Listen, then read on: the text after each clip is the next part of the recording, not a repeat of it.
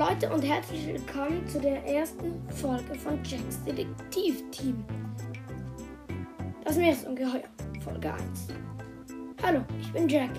Jack Puddingston. Ich bin der Chef des Detektivteams. Ich, Annette und Flo sind Freunde seit der Kinderkrippe.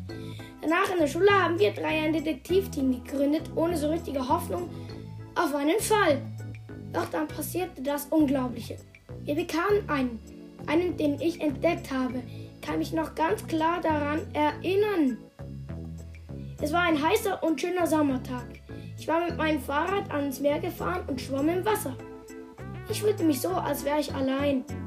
Noch überall um mich herum wurde geplanscht, geschwommen, getaucht und gespritzt. Doch manchmal war ich so fest in Gedanken, dass ich die anderen um mich herum gar nicht bemerkte.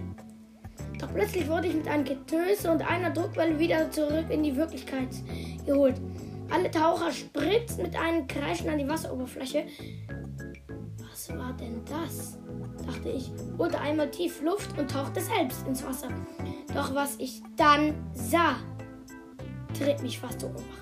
Es war ein riesiges lila Ding, das ich auf etwa 100 Meter Durchmesser schätzte. Ein riesen Oktopus, dachte ich hatte acht lange Tentakel, zwei riesige Glubschaugen und ein Maul, das einem Trichter gleichte. Und sah schrecklich aus. Ich stieß sofort zurück an die Wasseroberfläche und schwamm so schnell wie möglich zurück ans Ufer. Ich musste das sofort meinen Freunden erzählen. So, das war heute die erste Geschichte mit der Folge 1.